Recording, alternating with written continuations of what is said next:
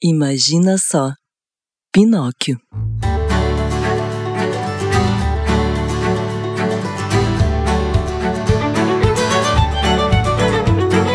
Em uma cidade muito distante do interior, vivia um marceneiro chamado Gepeto. Todos os dias levantava cedo para fazer lindos móveis, como cadeiras e mesas. Ele já era idoso e tinha poucos amigos. Gepeto se sentia muito sozinho, pois os seus filhos moravam bem longe, na cidade grande. Um dia, ele resolveu fazer um boneco, um bonequinho de madeira chamado Pinóquio. Gepeto trabalhou na criação do menino durante dias e dias seus vizinhos ficaram impressionados com a sua dedicação, até que Gepeto terminou. Orgulhoso de seu trabalho, ele disse: Ficou maravilhoso! Como eu queria que esse boneco tivesse vida! Mas agora. Estou muito cansado e vou dormir. No meio da noite, algo mágico aconteceu. Uma fada brilhante entrou em sua casa. Ela havia acompanhado toda a dedicação de Gepeto para construir o Pinóquio. Então decidiu fazer de seu sonho uma realidade. Quando Gepeto acordou, o boneco estava tomando café da manhã na cozinha e conversando com um grilo falante. Como assim? Ele estava vivo? Pinóquio! Oi, papai! Tô aqui falando com meu amigo Grilo. Pinóquio não entendeu o espanto e a felicidade de Gepeto. Naquele dia, o marceneiro parou tudo o que estava fazendo e resolveu passear com seu novo filho. Muito alegre, ele o apresentou para toda a vizinhança. Os dois correram pelos campos, brincaram com os animais e fizeram várias comidas gostosas, como bolos e tortas, até que Gepeto disse: Pinóquio, você precisa ir para a escola. Deve aprender a ler, escrever, fazer contas de matemática e conhecer novos amigos. Você quer? Claro que sim, papai! Então, amanhã mesmo será o seu primeiro dia de aula.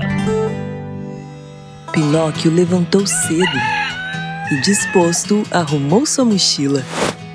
Após comer, escovou os dentes, abraçou Gepeto e saiu feliz e sorridente pela estrada, acompanhado de seu amigo, o grilo falante.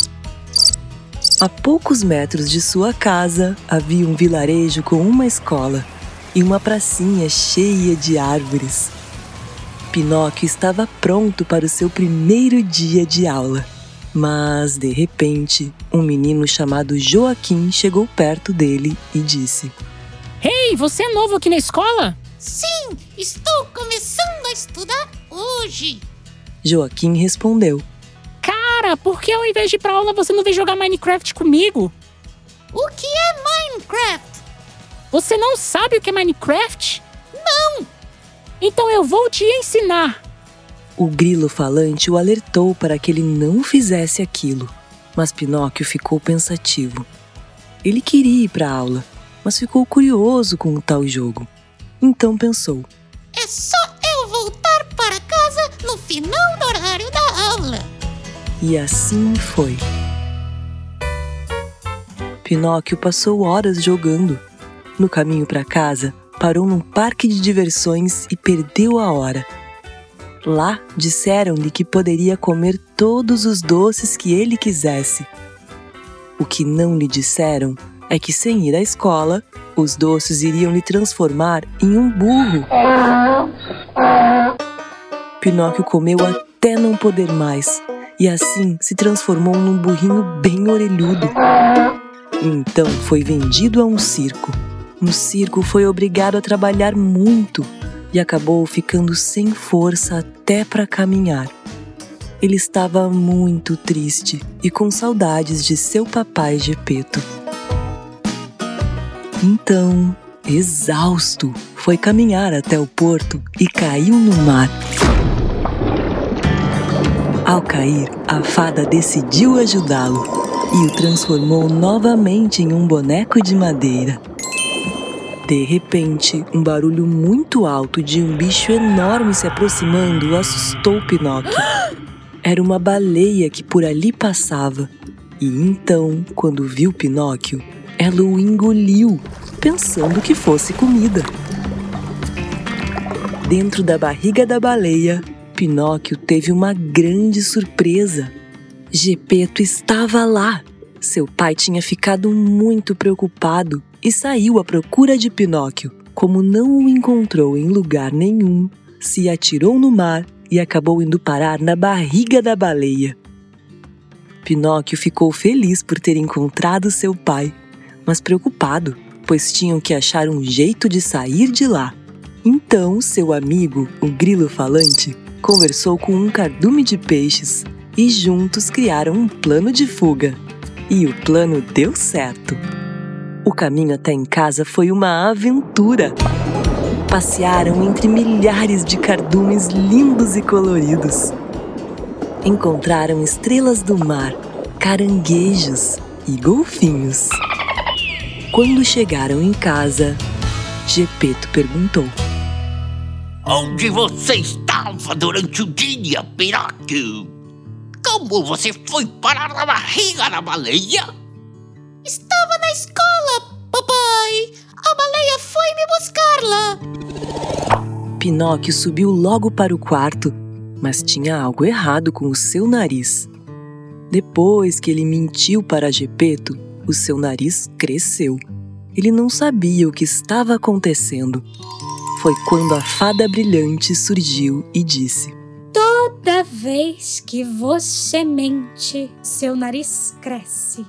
Quem é você? Eu sou a fada brilhante. Fui eu que transformei você em um menino falante. Você sabe que é errado mentir, né?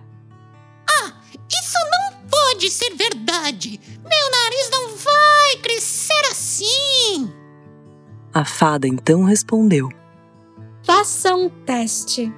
Pinóquio se olhou no espelho e disse: Vou fazer um teste então! Nunca joguei Minecraft! e o nariz cresceu um pouco. Pinóquio ficou assustado. Ele disse em seguida: